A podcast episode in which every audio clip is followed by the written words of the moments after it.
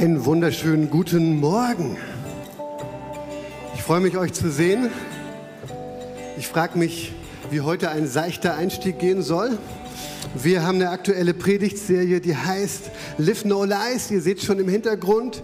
Sie orientiert sich oder ist inspiriert von diesem Buch Live No Lies. Es ist Zeit, im Licht zu leben von John Mark Comer, das ich sehr, sehr empfehlen kann. Ich weiß, dass einige es sich schon besorgt haben. Das finde ich richtig cool. Darf es gerne noch nachziehen. Wie letztes Mal lege ich das hier hin und du darfst gerne auch mal reingucken und schauen, ist das zu dick für mich? Äh, was sind da für Gedanken drin? Will ich das wirklich lesen oder nicht? Aber ich ermutige dich, ich glaube, es wäre sehr, sehr gut, wenn unsere Generation das Lesen nicht verlernt.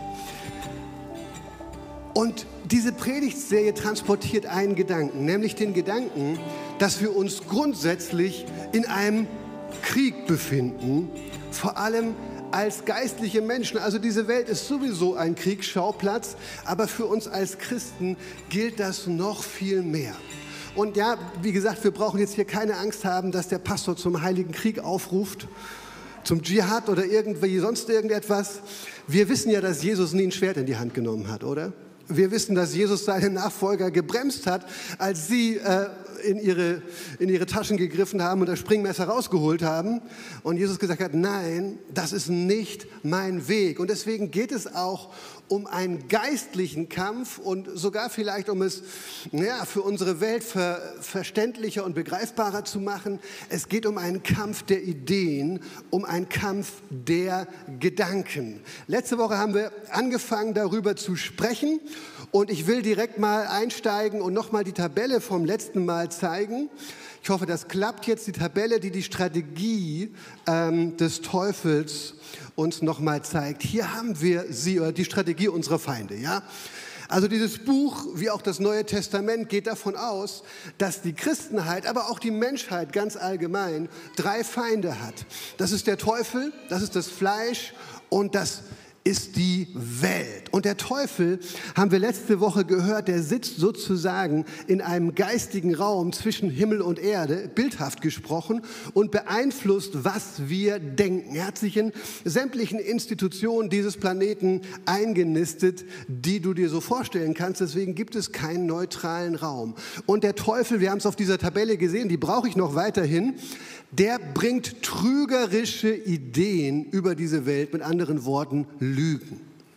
Und mit diesen trügerischen Ideen, da stimuliert er unser Fleisch. Das Fleisch, das ist unsere alte Natur, die überhaupt nicht das äh, glauben und annehmen und umsetzen möchte, was Gott möchte. Und der Teufel stimuliert mit seinen Lügen so unsere verkehrten Wünsche, die in unserem Fleisch, in unserer alten Natur wohnen. So alles, wo wir sowieso sagen, oh, das will ich und davon will ich noch mehr und überhaupt.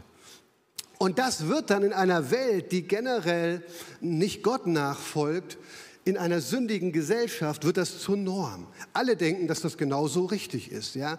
Und das ist, glaube ich, was Jesus uns schon mitgegeben hat, als er gesagt hat, hey, ihr sollt Licht sein, ihr sollt Salz sein in der Welt. Allein das zeigt uns schon, dass wir nicht sind wie alle um uns herum, sondern dass andere Gedanken in uns aufgeweckt wurden durch Jesus Christus. Und heute soll es jetzt konkret um diesen ersten Feind gehen, um den Teufel. Und ich weiß auch nicht, mit welcher seichten Geschichte man da einsteigen soll. Ja? Oder was soll man da aus seinem Leben erzählen, aus seinen Erfahrungen als Prediger? Könnt ihr mir das mal verraten? Verraten. Ja, also das willst du ja und jetzt auch nicht unbedingt. Die Dinge, wo du denkst, da ist er für verantwortlich, die behältst du vielleicht lieber für dich. Ich weiß es auch nicht. Ich könnte euch eine Geschichte erzählen über den Teufel und meine Frau. Da lachen zumindest ein paar Leute. Ja, meine Frau hat den Teufel in unser Haus geholt. Die hat ihn bestellt und mir zu Weihnachten geschenkt. Ja, eine Soundbar äh, der Firma Teufel, ein schöner fetter Subwoofer und eine große Box, damit ich Filme anschauen kann und dabei einen guten Klang habe. Aber inwieweit uns das zum Thema führt, weiß ich jetzt auch noch nicht. Vielleicht für die Christen, ja, der Teufel kommt von unten, die tiefen Töne. Ne? Äh, mag sein, dass wir das als Bild mitnehmen. Und irgendwo passt das auch. Der Teufel, der verstärkt Lügen und bringt sie so in die Welt, dass sie richtig gut klingen. Das haben wir ja letzte Woche schon miteinander angeschaut. Aber ich glaube, bevor ich mich jetzt hier um Kopf und Kragen rede, lesen wir einfach die Bibel und befragen den, der sich am besten mit diesem Thema auskennt, Jesus Christus, unseren Herrn. Johannes 8, Verse 42 bis 47 wollen wir lesen. Jesus erwiderte, wenn Gott euer Vater wäre, und er spricht hier mit Juden, also mit denen, die sich für das Volk Gottes halten, sogar mit frommen Juden, mit denen, die sich also sowieso für das auserwählte Volk hielten, was sie ja auch waren, und er sagt ihnen hier das, ja. Wenn Gott euer Vater wäre, dann würdet ihr mich lieben. Denn von Gott bin ich zu euch gekommen, nicht im eigenen Auftrag. Gott ist es, der mich gesandt hat. Deswegen hat Jesus über sich gesagt, ich bin der Weg, die Wahrheit und das Leben, weil er der Einzige ist, der von Gott gekommen ist. Deswegen ist er der Einzige, der etwas über Gott sagen kann. Jedenfalls verlässlich. Aber ich kann euch sagen, spricht Jesus weiter, warum mein Reden für euch so unverständlich ist und wie es kommt, dass ihr gar nicht fähig seid, auf mein Wort zu hören. Ihr stammt vom Teufel. Ja, vielleicht mal ein guter Gedanke für den nächsten Smalltalk. Montagmorgen im Büro. Vielleicht wolltest du das schon immer mal sagen, ja? Oder der Chef oder die Arbeit an sich. Nein, ich würde sagen, tu das nicht, okay? Aber Jesus sagt ja auch noch mehr. Ihr stammt vom Teufel, der ist euer Vater. Okay, bis hierhin noch nicht besser. Ne? Und was euer Vater wünscht, das führt ihr bereitwillig aus. Okay, jetzt kommen wir ihm mehr auf die Spur. Äh, auch Jesus, was er hier sagen will. Er war von Anfang an ein Mörder, nämlich der Teufel, und stand nie auf dem Boden der Wahrheit, weil es in ihm keine Wahrheit gibt.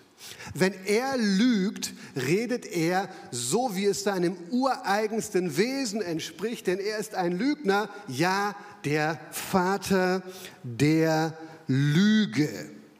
Ich aber, sagt Jesus weiter, ich aber sage die Wahrheit und gerade das ist der Grund, weshalb ihr mir nicht glaubt.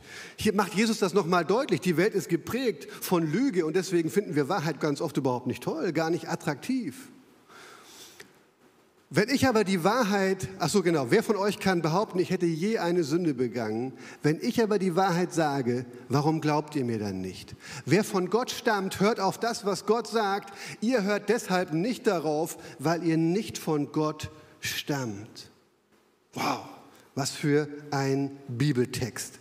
Aber zunächst mal muss ja die Frage erlaubt sein, wie können wir in einer modernen, aufgeklärten Gesellschaft überhaupt von dem Teufel reden, oder? Das kannst du doch nicht bringen, Pastor. Ich habe auch vorhin schon gedacht, als es dann ähm, halb elf war und noch keiner von euch da war. Ja, da redet man einmal über den Teufel und nächste Woche kommt keiner mehr. Aber es sind doch noch ein paar aufgetaucht. Von daher Dankeschön, dass du es weiterhin mit uns aushältst.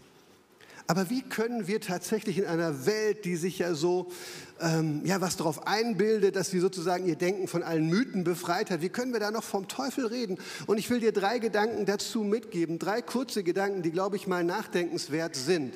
Erster Gedanke, ich glaube, ganz viele Menschen auf dieser Welt glauben an ein personifiziertes Böses als Gegenspieler Gottes.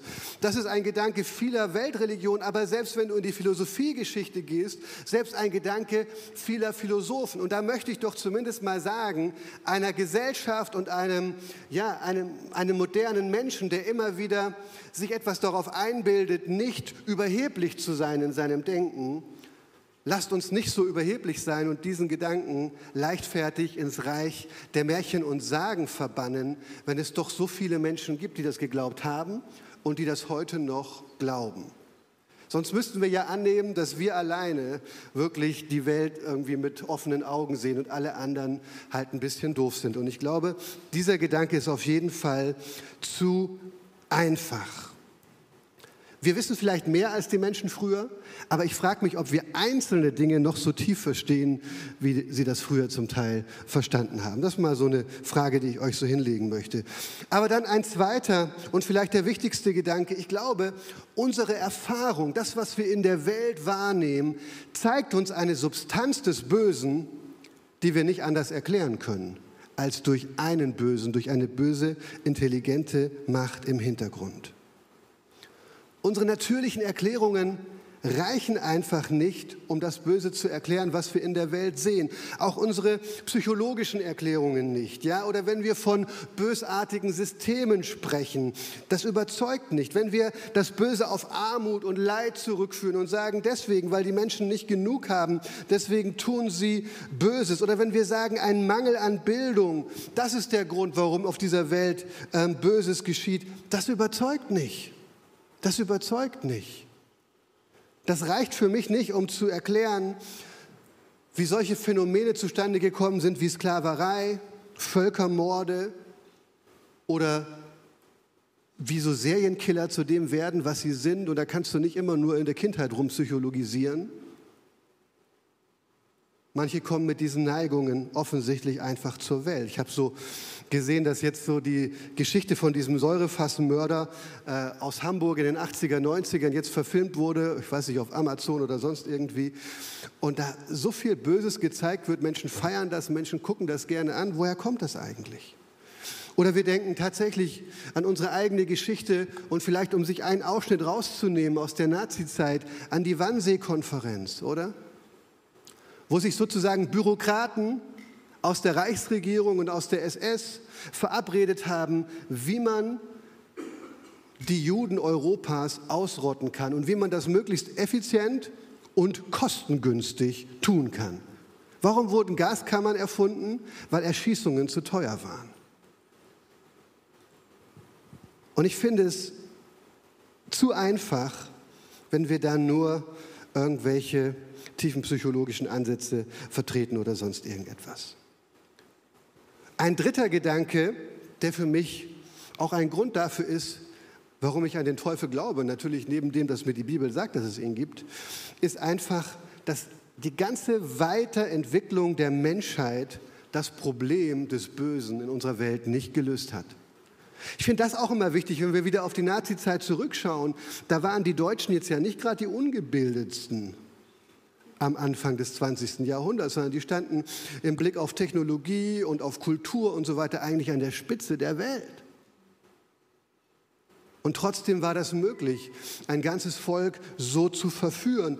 Und wenn du einmal googeln möchtest zu Hause, Elite-Universität und Vergewaltigung oder Elite-Universitäten und Vergewaltigung, dann viel Spaß, alle Dinge durchzulesen, die du dadurch findest. Und deswegen glaube ich, es ist nicht einfach nur ein Mangel an Bildung. Es ist nicht einfach nur etwas, ja, was in der Kindheit schiefgegangen ist. Es ist nicht einfach nur, ähm, ja, sozusagen ein Auswurf böser Systeme. Ich glaube, da steckt mehr dahinter. Gehen wir mal rein in den Bibeltext und vielleicht auch in eine zweite Frage, die uns noch beschäftigen muss, bevor wir ähm, ja, irgendwo uns mit der Person des Teufels selber mehr auseinandersetzen. Aber ich will mich als allererstes heute Morgen mit seinem Wesen beschäftigen. Was ist der Teufel eigentlich von seinem Wesen her? Das ist der erste Gedanke. Und sein Wesen ist es eigentlich, Menschen durch Lüge zu ermorden. Jesus hat gesagt, er ist ein Menschenmörder, das steht da wörtlich im Griechischen, und er ist ein Lügner, sogar der Vater der Lüge. Und das bringt uns zumindest auch noch mal zu einem philosophischen Problem. Wie kann das sein, wenn Gott doch ein guter Gott ist und er ist durchweg gut, es ist nichts Böses in ihm, die Bibel sagt, in ihm ist kein Schatten, er ist nur gut. Aber wie kann das sein, dass dann in seiner Schöpfung überhaupt etwas Böses entsteht. Wie ist das möglich? Woher kommt denn das Böse? Woher kommt denn der Böse, wenn er dahinter steckt? Und tatsächlich, wir glauben als Christen nicht an den Dualismus, dass es irgendwie einen guten und einen bösen Gott schon immer gegeben hätte und die in einem unendlichen Widerstreit miteinander liegen, der auch nie aufgelöst werden kann. Nein, daran glauben wir nicht, sondern Kolosser 1,16 sagt uns, dass in Jesus Christus auch alle Mächte und Gewalten geschaffen worden sind. Das ist ausdrücklich ähm, bezogen letztlich auf genau die Engelswelt und auch die böse Engelswelt, dieser Ausdruck im Neuen Testament. Also wie ist das möglich? Und meine Antwort ist die, das Gute ist ein Original, aber das Böse ist eine Fälschung. Das Gute kann es an sich und in sich geben, für sich geben. Das Böse kann es nur geben, wenn es das Gute gibt.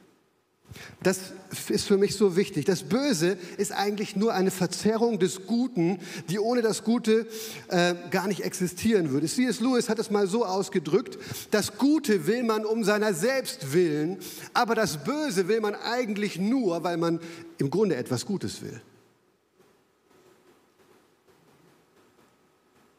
Das Böse will man nicht, weil es böse ist, selbst wenn man Böses tut, dann ist man eigentlich auf der Suche nach etwas Gutem für sich selbst. Ähm, nimm ein Beispiel. Ich lüge vielleicht und ich sage, ich bin ein Arzt. Oder? Das Böse. Aber warum tue ich das?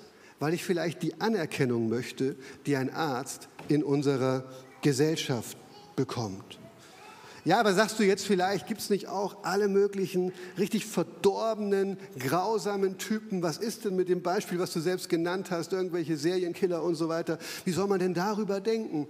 Aber selbst die empfinden ja an dem Bösen, was sie tun, eigentlich Lust, an dem Gefühl der Macht oder sexuelle Befriedigung oder irgendwas in der Art und Weise. Also interessanterweise sind selbst die durch das Böse, was sie tun, noch auf der Suche nach Gutem.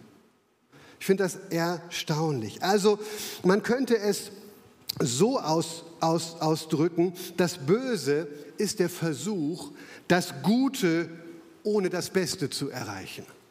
Man könnte es auch so sagen, mit etwas abgewandelten Worten, das Böse ist der Versuch, das Gute ohne den Guten, ohne Gott zu erreichen. Gott hat aber die Welt so gebaut, dass dieser Ansatz niemals funktioniert. Wir zerstören all die guten Dinge, die Gott uns sowieso schenken wollte, wenn wir versuchen, sie von ihm abzulösen, wenn wir sie ohne ihn genießen wollen. Und ich glaube, genau das ist der Weg, den der Teufel eingeschlagen hat. Ich glaube, und die Bibel gibt uns da Hinweise darauf, dass das Böse wirklich im Herzen des Satans, der eigentlich mal ein Engel war, der Gott sehr nah war, entstanden, weil er sich den Gott angeschaut hat und seine Herrlichkeit und Schönheit und Macht angeschaut hat. Und er wollte irgendwann diese Herrlichkeit, Schönheit und Macht, aber er wollte nicht mehr sein Schöpfer. Er wollte, den, er wollte sich im, im Glanz Gottes sonnen, aber Gott wollte er abschaffen. Sonnenschein ohne Sonne, das wollte er. Und das hat nicht funktioniert. Ähm und ich glaube, das ist für mich so ein guter Vergleich oder auch ein guter Hinweis, wie das Böse entstanden ist. Ich werd, bin dabei, noch mal einen Podcast aufzunehmen, wo ich mal biblisch ein bisschen das Thema Teufel noch äh, weiter ausführen werde. Habe ich jetzt noch nicht ganz geschafft, beziehungsweise wo ich das hochlade, weiß ich noch nicht wirklich. Aber da werden wir euch noch mal eine E-Mail schicken wahrscheinlich. So, wer ist dann jetzt der Teufel. In den Originalsprachen der Bibel werden ihm zwei Namen gegeben. Einmal Satan, das ist der hebräische äh, Name sozusagen, und einmal Diabolos, das ist der griechische Ausdruck. Und beides heißt eigentlich Widersacher, Feind, Verleumder, mit anderen Worten ein Lügner, Durcheinanderbringer, jemand, der Chaos stiftet, Ankläger, jemand, der sich rund um die Uhr über dich beschwert. Ja, das, ist, das, ist, das sind die, die Namen des Satans. Und interessanterweise sind es eigentlich keine wirklichen Namen. Es sind nur Bezeichnungen für das, was er tut, für das, was sein Herzschlag ist. Und ich finde das spannend. Also die Bibel ist sehr zurückhaltend, ihm irgendwelche Ehre zu erweisen, bis dahin, dass man ihm eigentlich keinen richtigen Namen gibt. Und über ihn wird jetzt gesagt, in dem Bibeltext, den wir gelesen haben, er ist ein Mörder von Anfang an, ein Menschenmörder. Das heißt, der Teufel, der Satan, er war schon immer ein Feind der Menschen, schon immer ein Feind des Lebens, wie Gott es geschaffen und sich vorgestellt hat. Sein Ziel war schon immer, Menschen kaputt zu machen. Ja? Er ist nicht der Luzifer von Amazon, mit dem man wunderbar einen drauf machen kann und der irgendeinen Nachtclub besitzt hier äh, in, was ich, wo, wo das spielt. Ich kenne die Serie nicht, aber sie nervt mich tierisch. Es gibt im Teufel, im Satan überhaupt keine gute Seite, keine guten Motive. Er ist durch und durch böse. Das finde ich so wichtig. Und das Zweite, was Jesus über ihn sagt, und die beiden Dinge sind ihm am wichtigsten, er sagt, er stand noch nie auf dem Boden der Wahrheit. Das heißt, es kommt überhaupt keine echte Wahrheit aus seinem Mund. Es wurde gesagt, dass wenn er, wenn er Lügen erzählt, dann sagt er genau das, was seinem ureigensten Wesen entspricht. Man könnte es so ausdrücken, dass wirklich die Lüge seine Muttersprache ist und gleichzeitig ist er der Vater der Lüge. Das finde ich so spannend. Und selbst da, wo er, was er sehr, sehr gut kann, wo er Lüge mit Wahrheit kombiniert, da entsteht nicht Wahrheit. Ja? Also wenn du Wahrheit mit einer kleinen Lüge kombinierst, dann ist das nicht mehr Wahrheit. Wahrheit ist eine verlässliche und vollkommene Beschreibung der Realität. Sobald du einen Faktor äh, reinbringst, der das auflöst, ist das keine Wahrheit mehr. Und deswegen finden wir bei ihm überhaupt keine Wahrheit, auch wenn er Wahrheiten benutzt, um uns von Gott wegzureißen. Er benutzt sogar unsere Berufung, unsere Bestimmung, das, was wir von Gott her sein sollen, ähm, gegen uns und sagt, ja, wenn das wirklich ist, dann müsstest du doch jetzt das und das und das tun und so und so und so sein. Und so versucht er uns Stück für Stück aus der Hand Gottes zu reißen. Gegen was sind jetzt die Lügen des Satans gerichtet? John Mark Comer beschreibt es in seinem Buch so, der Teufel belügt uns insbesondere darüber, wer Gott ist wer wir sind und was das gute Leben ist. Der Teufel belügt uns insbesondere darüber, wer Gott ist, wer wir sind und was das gute Leben ist. Was sind die Top 3 seiner Lügen? Ich weiß manchmal gar nicht, ob er überhaupt mehr Lügen hat als diese drei. Aber wir schauen uns das mal an. Also so mein Sohn ist ein sehr großer Freund davon, die Top 3 von irgendwas sich auf YouTube anzuschauen. Deswegen habe ich mir gedacht, schauen wir uns die Top 3 der Lügen des Teufels an. Und da habe ich euch noch mal eine Tabelle mitgebracht, weil wir finden ihn sozusagen in Höchstform, finden wir ihn mit seinen Lügen dort, wo er die ersten Menschen belogen hat und dann finden wir ihn auch in Höchstform, wo er den besten Menschen, nämlich Jesus selber, äh, belogen hat. Und wir gehen da mal ein bisschen durch. Beim, beim ersten Menschen, oder wir schauen uns mal die erste obere Zeile ein, ja, erster Mensch, 1. Mose 3, äh, der Satan kommt zur, zur Eva und er sagt ihr erstmal über das Paradies, über den Ort, wo sie da leben, über diese herrliche Gegend, die Gott ihnen geschenkt hat, über diese Welt voller Reichtum, voller Schönheit, voller Genuss, der er ihnen gegeben hat. Der Teufel kommt und sagt, habe ich das richtig gehört? So eine schöne Welt hier, so viele Bäume, so viel Obst und Gemüse, was damals noch lecker war. Nein, ist immer noch lecker. Spaß, ja. Ähm, und Ben, es ist immer noch lecker. Du sollst nicht nur von Hackfleisch leben, spricht der Herr, sondern auch von Obst und Gemüse. Ähm, das hat Katharina bestellt für dich, aber ähm, ich habe das geahnt, antizipiert. Okay, was wollte ich jetzt eigentlich sagen? Also er kommt da in diese Umgebung, wo das Menschsein aufblüht wie nur was und er sagt, habe ich das richtig gehört? Ihr dürft ja gar nichts essen von all dem, was es hier gibt. Ihr dürft ja gar nichts essen. Und worum geht es, wenn er das sagt? Das Muster sehen wir hinterher der Satan versucht uns diese Lüge immer wieder ins Herz zu legen. Das tut er seit Jahrtausenden. Und so hat er die Menschheit fest im Griff, uns zu sagen, hey, Hauptsache du bekommst, was du dir wünschst. Hauptsache du hast mehr. Hauptsache du hast, bekommst das, was dein Herz sich wünscht. Hauptsache du bekommst die Dinge, ja, auf die deine Augen gerichtet sind. Hauptsache du kriegst immer mehr davon. Dann wird dein Leben gelingen. Dann wird dein Leben glücklich sein. Das ist, was du brauchst. Das ist, wer du bist. Du brauchst mehr und die Werbung und so weiter, die ist ja wunderbar ähm, da unterwegs, diese Lüge und das Volk zu bringen. Und wir sitzen dann auch zu Hause und denken, ja, ich bräuchte immer noch mehr. Mein Rasenmäher könnte mehr PS haben, die Motorsäge ein längeres Schwert, mein Auto könnte, ich weiß nicht, eine Standheizung haben wie, wie der Tesla von Heiko oder sonst irgendwas. Verstehst du, was ich meine? Es gibt ja immer was. Und bei Männern sind es die Projekte oder du sitzt zu Hause und dann denkst du dir, ah, was könnten wir noch machen um Haus und Hof und Urlaub und so weiter. Und dann, dann, dann, dann ruckzuck kann, kann dich so ein Projekt voll im Griff haben. Du denkst an nichts mehr anderes. Und ruckzuck ist ein ganzer Sonntag rum, wo du nur recherchiert hast, wie man das am besten baut und so weiter. Hey, diese Lüge funktioniert super. Du brauchst mehr. Hey, es geht um dich. Willst du äh, am Ende gelebt haben und zurückschauen und, und bestimmte Dinge nicht erlebt haben und bestimmte Dinge nicht besessen haben? Das geht doch nicht.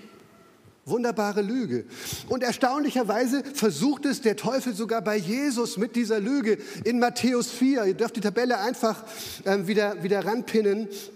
Ähm, da sagt er auch zu Jesus, der ja 40 Tage in der Wüste war, und dann kommt der Teufel. Ja, dann kommt der Teufel.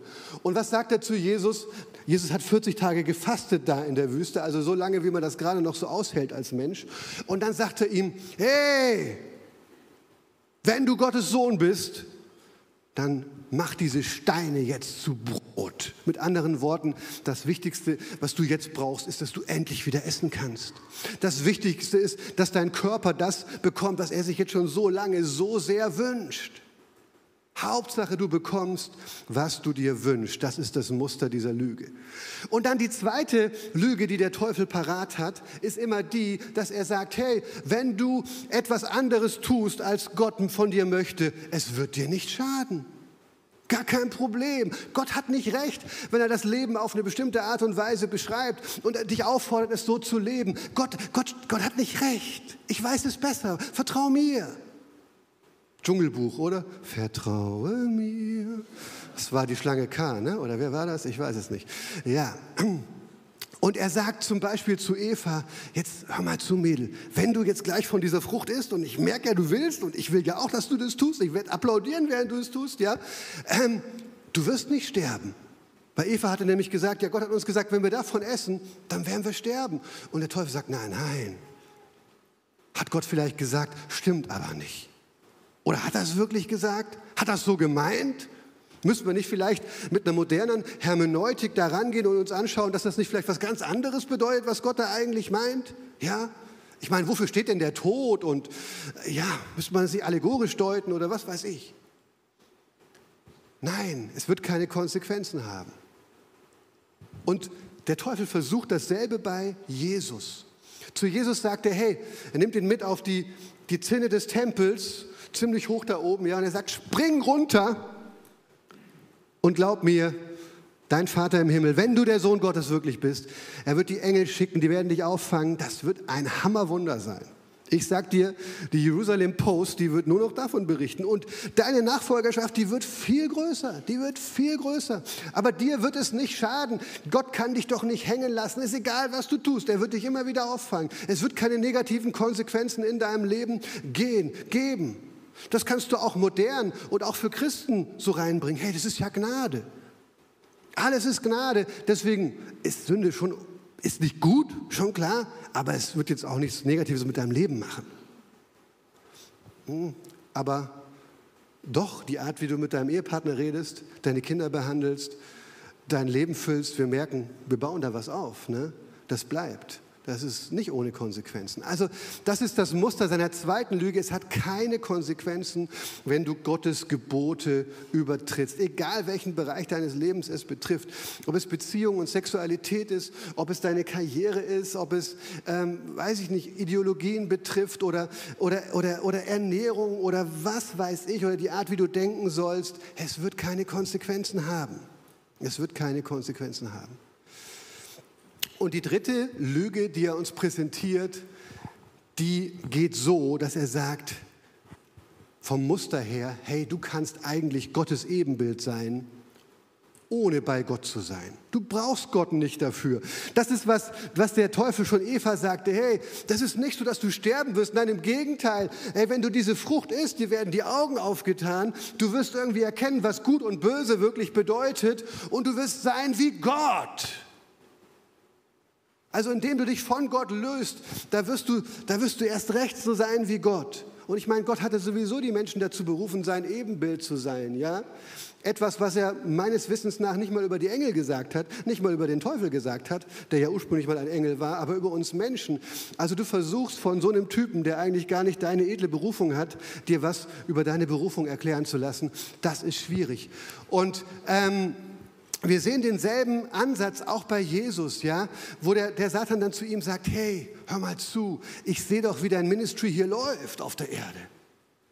Du hast ja zwölf Nachfolger, mit denen du eng bist. 100, die dann auch noch irgendwie zu dem erweiterten Kreis gehören. Und dann hast du so ein paar tausend Schaulustige, die gerne deine Predigten hören, die von dir geheilt werden wollen und so.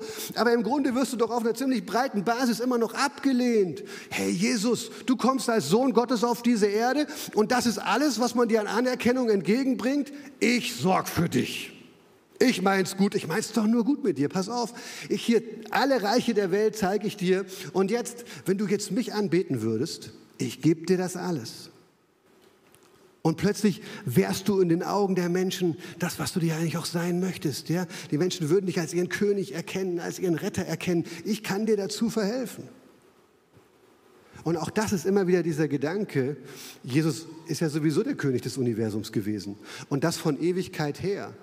Und es wird der Zeit, der Moment auch kommen, wo Jesus von aller Welt als dieser König erkannt wird, wenn er das zweite Mal auf diese Erde kommt. Er brauchte nicht den Teufel als Steigbügelhalter für seine Bestimmung und Berufung.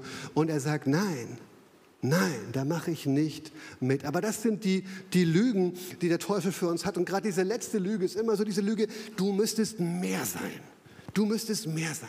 Ja, in deiner Karriere, in dem, was dein Leben ausmacht, was Menschen von dir sehen können. Hey, du musst doch beeindrucken. Du musst doch irgendwie, ja, schon fast angebetet werden. Ist dir das schon mal aufgefallen, dass das die, die Anerkennung, die du willst, dass das schon ein Hang zur Anbetung ist?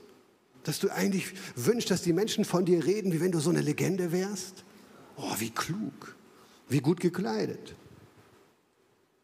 Ey, was für ein Arbeiter, wie der seine Sachen im Griff hat, wie der seine Projekte managt und so weiter, wie der seinen Vorgarten in Ordnung hält. Das sagen jetzt die Leute über mich nicht, aber ähm, da kann man ja noch dran arbeiten.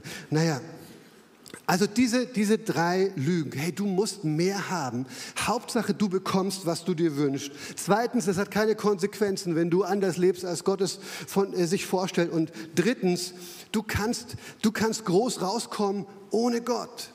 Du kannst sogar mehr sein als Gott, wie Gott sein. Wow, das ist doch der Hammer. Und diese, diese Lügen finden wir auf unterschiedlichste Arten und Weisen in, in, in den Themen unserer Welt. Ja? Ähm, egal, ob wir tatsächlich dann wieder von Sexualität reden. Hey, Hauptsache, du bekommst, was du dir wünschst. Hauptsache, du kannst dich ausleben. Hauptsache, du kannst, du bist nicht zurückgehalten. Oder für Beziehungen. Hey, warum an etwas festhalten, was schwierig ist?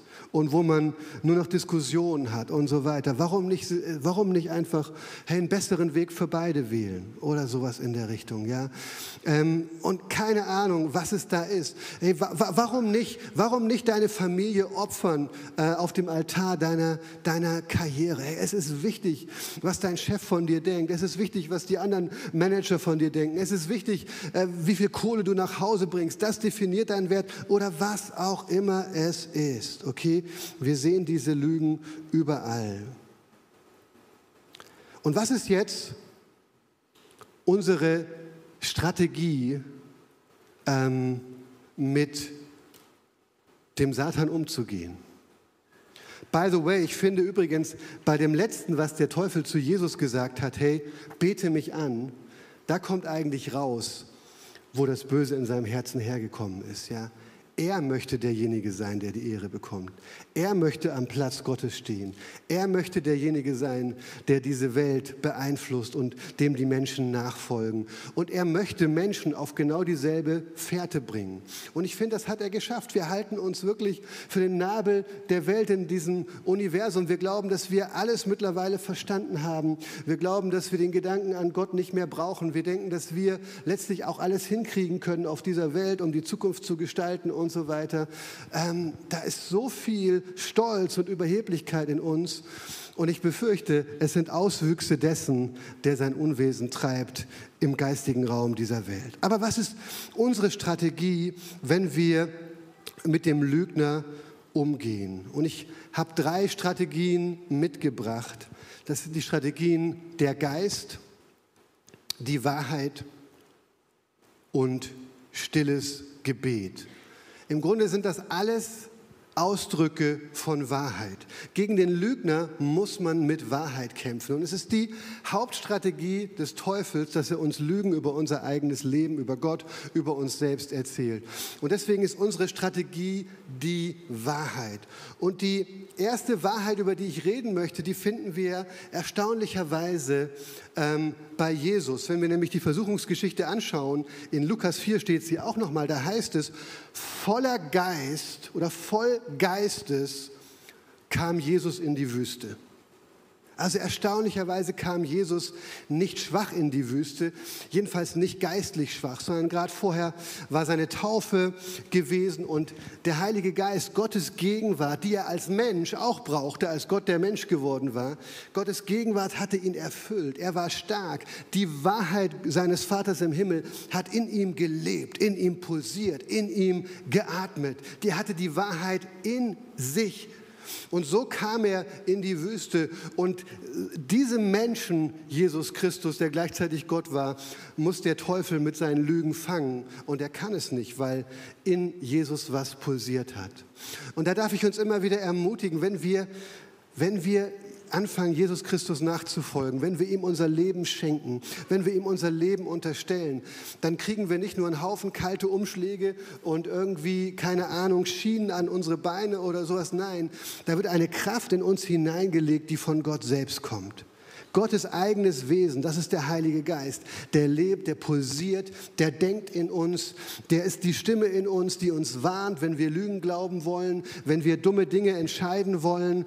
Er ist derjenige, der mit Wahrheit kommt und uns überführt und sagt, hey, was du da gerade tust, ist eine richtig blöde Idee. Er gibt uns aber auch die Kraft, den Willen, dass wir sagen, hey, wir wollen das Gute, was wir von Gott erkannt haben, wir wollen das jetzt auch ausleben. Das hatte, das hatte Jesus in seinem Leben und diese, diese Möglichkeit, diese Geheimwaffe Gottes darfst auch du in deinem Leben haben und auspacken. Der Geist Gottes will in dir leben. Und über ihn, über den Geist Gottes sagt Jesus zum Beispiel, dass er der Geist der Wahrheit ist.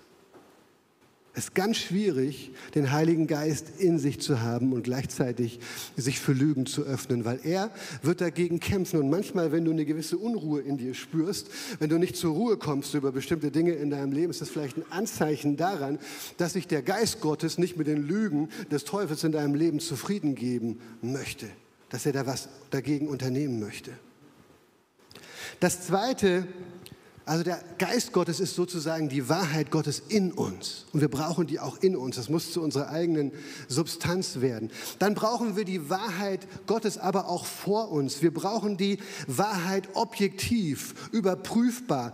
Ein, ein Handbuch, wo wir nachschauen können, was die Wahrheit für unsere verschiedenen Lebensbereiche ist. Und das ist tatsächlich das Wort Gottes. Das ist die Bibel. Und warum ist sie das? Weil Jesus Christus selber der Mittelpunkt der Bibel ist das ganze Alte Testament geht im Grunde vom Spannungsbogen auf Jesus zu.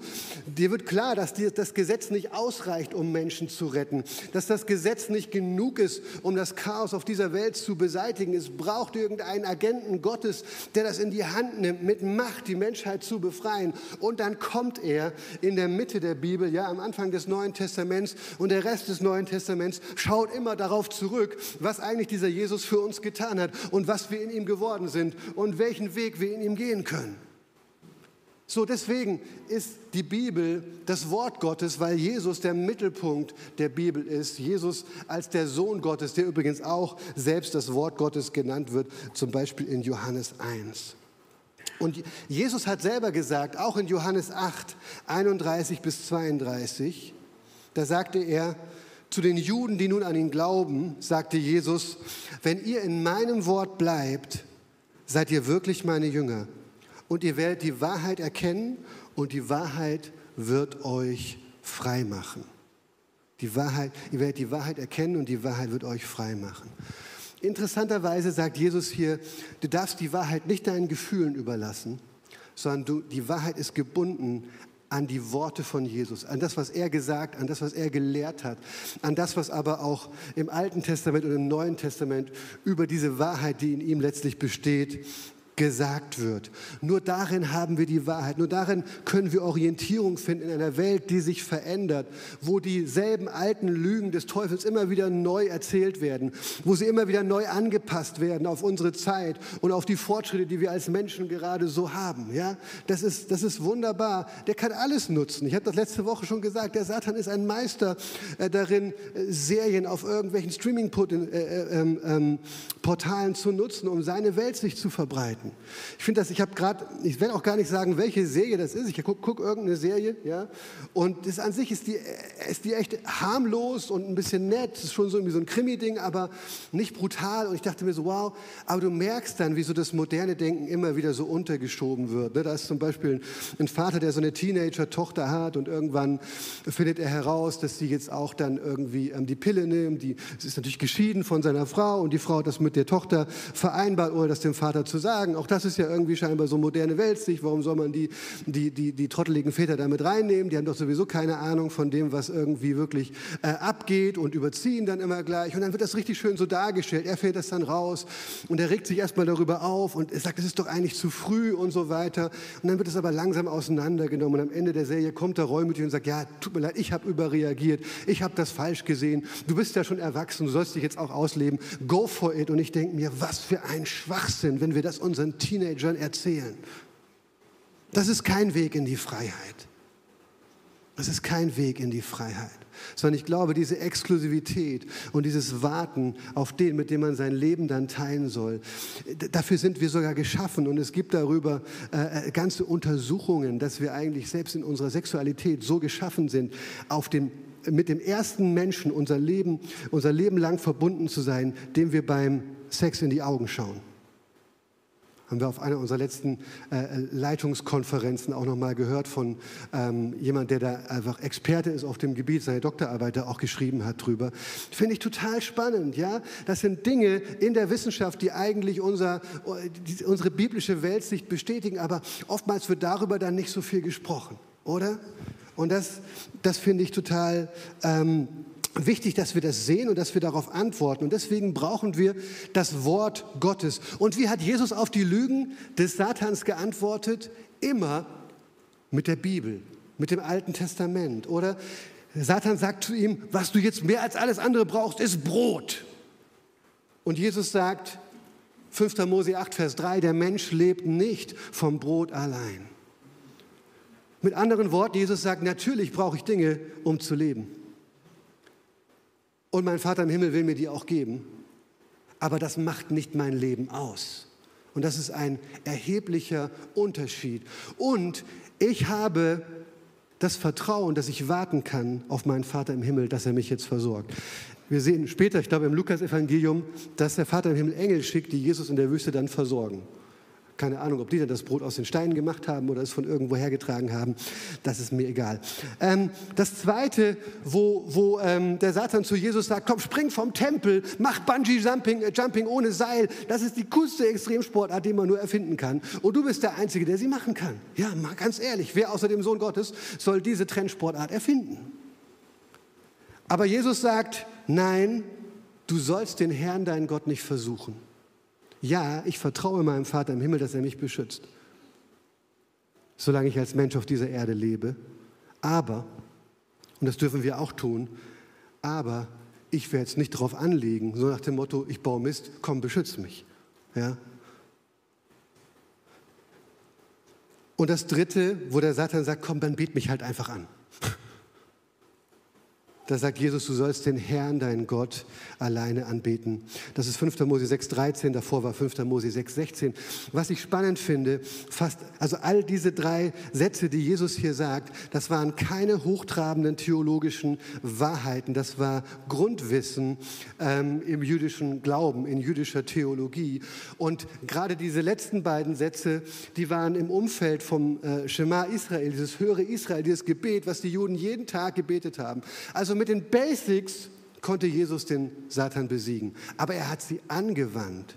Und das finde ich so stark. Hey, du musst nicht alle Teile der Bibel schon begriffen haben, um irgendwie mit, mit diesen Wahrheiten leben zu können.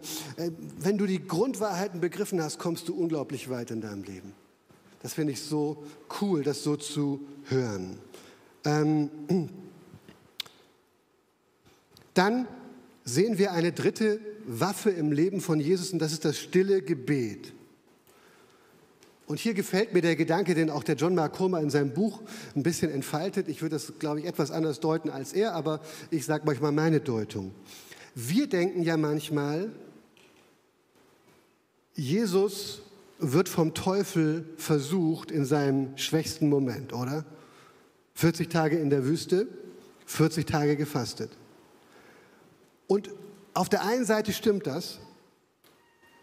Man könnte es so ausdrücken, ja, die ersten Menschen, um das auch mal klar zu sagen, die ersten Menschen, Adam und Eva, das ist nicht das Bild der Bibel, das waren die dusseligsten, schwächsten Menschen, die man finden konnte. Und die haben halt versagt in ihrem Kampf gegen den Teufel und haben, sind ihrer Bestimmung nicht nachgekommen. Aber das ist nicht das Bild der Bibel, sondern was die Bibel eigentlich sagen will, ist, das sind die zwei Besten der Menschheit, die zwei Besten von der Erde. Ja, also Adam heißt ja sogar Erdling eigentlich, ne? also die zwei Besten von der Erde unter den besten Bedingungen, die man sich vorstellen kann, nämlich im Paradies, vollkommen versorgt mit allem, was sie brauchen, mit einer regelmäßigen Begegnung mit Gott selbst, ja. Die Besten von der Erde unter den besten Bedingungen haben den Kampf verloren. Und deswegen ist die Aussage, jeder von uns hätte diesen Kampf auch verloren. So, und dann Jesus in der Wüste, das ist die Aussage, das Beste vom Himmel, der Beste vom Himmel in der lebensfeindlichsten Umgebung, die man sich vorstellen kann, in der Wüste. Das ist ganz bewusst auch äh, ein Gegenerlebnis sozusagen zu den äh, ersten Kapiteln der Bibel. Also der Beste vom Himmel unter der miesesten Umgebung der Erde vollbringt den Sieg gegen den Teufel. Aber wie hat er das gemacht? Es ist nämlich spannend, da steht eigentlich gar nicht Wüste im Griechischen, sondern Eremos, das heißt Einöde und Wüste. Und das kann beides bedeuten, Wüste, aber auch einfach nur einen einsamen Ort.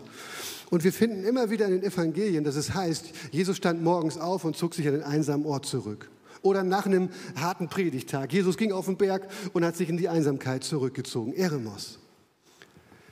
Und wir haben ja gehört, dass der Heilige Geist ihn in diese Wüste geführt hat und dass der Teufel erst nach 40 Tagen Fasten zu Jesus kommt. Was ist Fasten? Fasten ist die, eine intensive Art zu beten. So, jetzt wird der, das Bild ein bisschen anders, oder? Vielleicht hast du schon gemerkt. Auf der einen Seite war Jesus körperlich schwach, so schwach wie es nur geht. Und ja, diese Momente liebt es der Teufel abzupassen. Aber auf der anderen Seite war Jesus geistlich so stark, wie er nur sein konnte, weil er 40 Tage lang nur mit seinem Vater im Himmel Austausch und Gespräch hatte.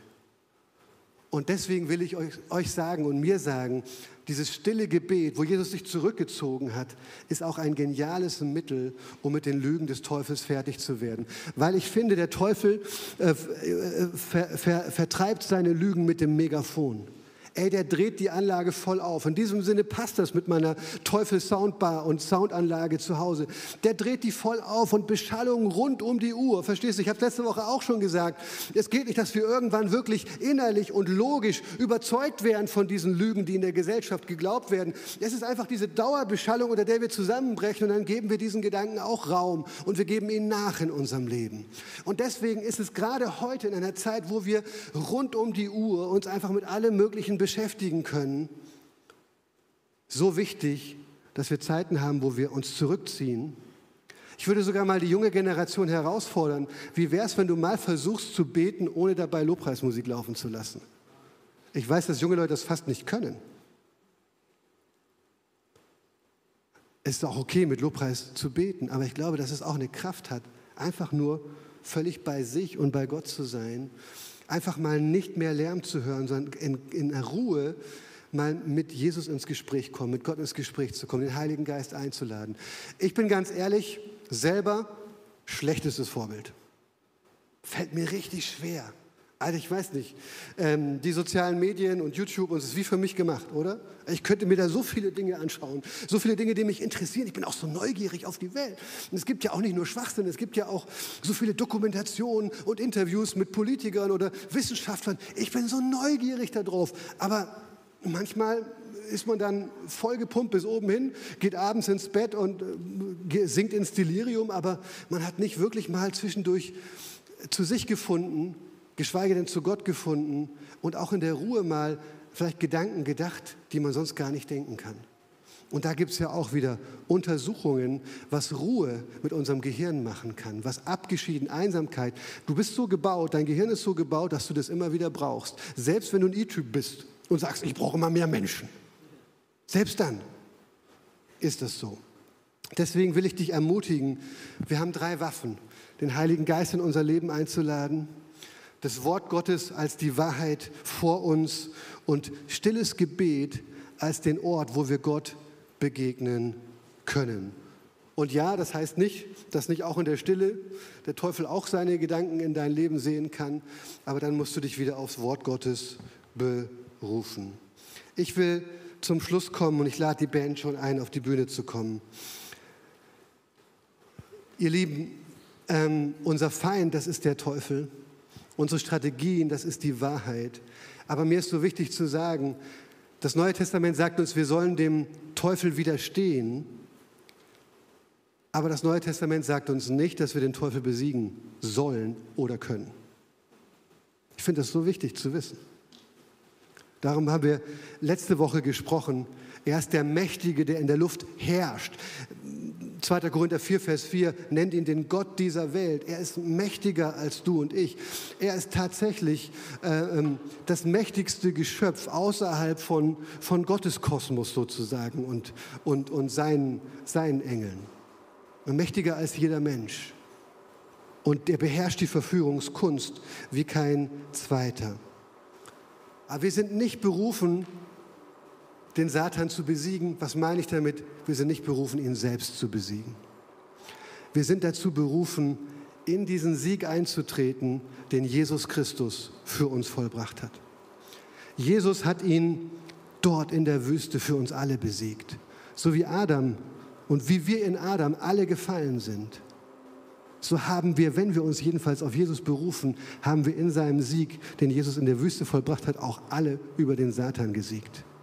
Und dann noch mehr haben wir in Jesus gesiegt über den Teufel, wenn wir zum Kreuz kommen. Das Kreuz ist der Ort, an dem Gott seinen Feind besiegt hat.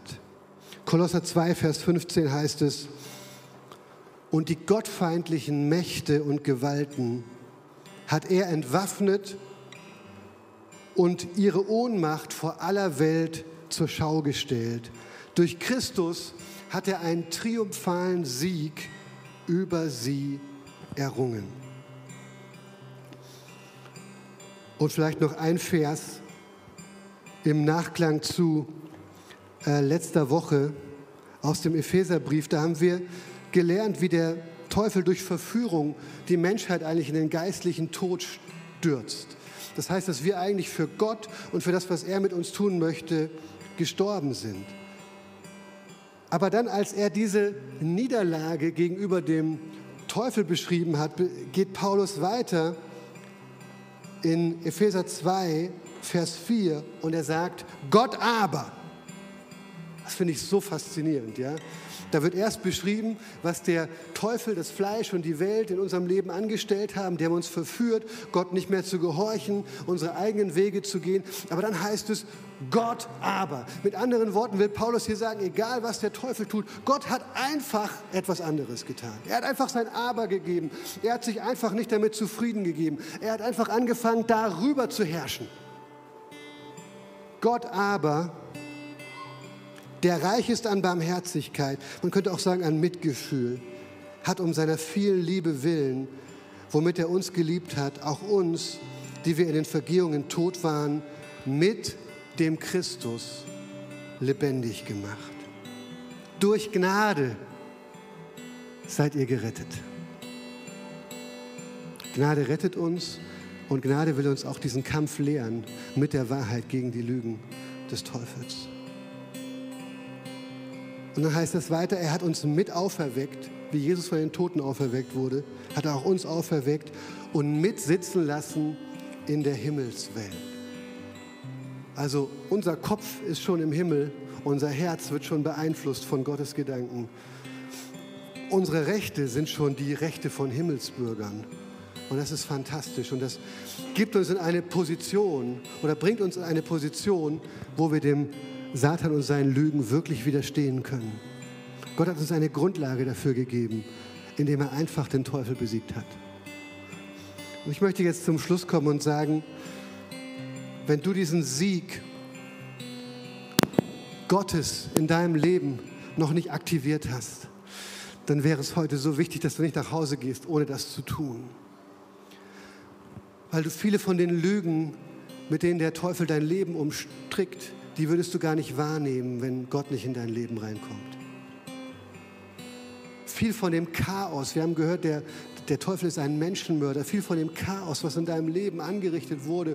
Und du könntest das jetzt benennen, du könntest Überschriften setzen, wo Beziehungen kaputt gegangen sind, wo du nicht mehr in der Lage bist, dich zu freuen, wo du von einem Highlight zum anderen gehst und trotzdem nie wirklich glücklich bist. All diese Dinge, die können sich nur ändern, indem Jesus Christus selber der Herr deines Lebens wird und diesen Satan, diesen Durcheinanderbringer, diesen Lügner in deinem Leben fesselt. Jesus hat das mal gesagt. Der Starke, das ist auch ein Name, den er dem Satan gegeben hat, der muss von einem Stärkeren gebunden werden in deinem Leben. Und wenn du merkst, dass du selber gefesselt bist in vielen Dingen, in vielen Bereichen deines Lebens, dann brauchst du den Stärkeren, den Allerstärksten, Jesus Christus, dass er den Teufel in deinem Leben überwindet und besiegt. Und dazu will ich dich heute einladen. Ich möchte noch zum Abschluss ein Gebet sprechen. Und wenn du Jesus in dein Leben einladen möchtest, und ihr Lieben, wir wollen die Augen schließen. Alle, die schon mit Jesus den Weg gehen, können jetzt mitbeten für diejenigen, die vielleicht diesen Schritt gerade vor sich haben dass sie jetzt einfach erkennen, dass sie Jesus Christus brauchen. Sie einfach erkennen, dass sie die Wahrheit brauchen. Und ja, vielleicht ist die Wahrheit mal manchmal auch unangenehm. Ich glaube, David Foster Dallas oder so hat das gesagt. Die Wahrheit würde ich frei machen, aber manchmal muss sie dich vorher fertig machen. Also mit anderen Worten, oh, das will ich gar nicht akzeptieren, dass das die Wahrheit ist. Ich will das gar nicht, ich will das gar nicht wahrhaben und so weiter. Ne? Aber manchmal musst du an diesen Punkt kommen zu sagen, ja, es ist wahr, es ist wahr. Ich brauche jemanden, der mich rettet, mich jemanden, der mich befreit, jemand, der mir hilft. Wenn du willst, kannst du jetzt dieses Gebet mitbeten. Und wir, die wir schon Christen sind, wir beten einfach laut mit, um denen zu helfen, die dieses Gebet jetzt gerade das erste Mal reden, äh, sprechen. Jesus Christus, heute treffe ich eine Entscheidung. Ich will dir nachfolgen. Ich will dir vertrauen. Vergib mir meine Schuld. Mach mich zu deinem Kind. Erfüll mich mit deinem Heiligen Geist. Befreie mich aus den Fängen des Satans.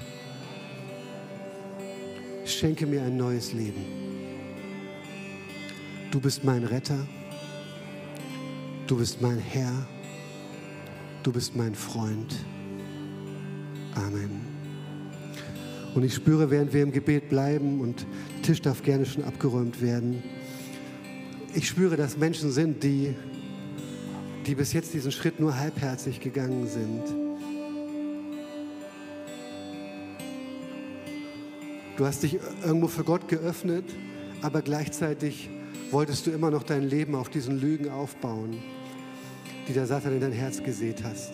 Wolltest immer noch dieser Lüge glauben, Hauptsache du bekommst alles, was du willst.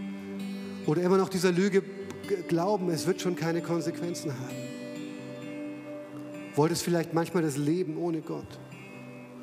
Und ich glaube, dass da Leute sind, die diesen Schritt heute jetzt nicht zum ersten Mal gehen, aber die ihn zum ersten Mal richtig gehen.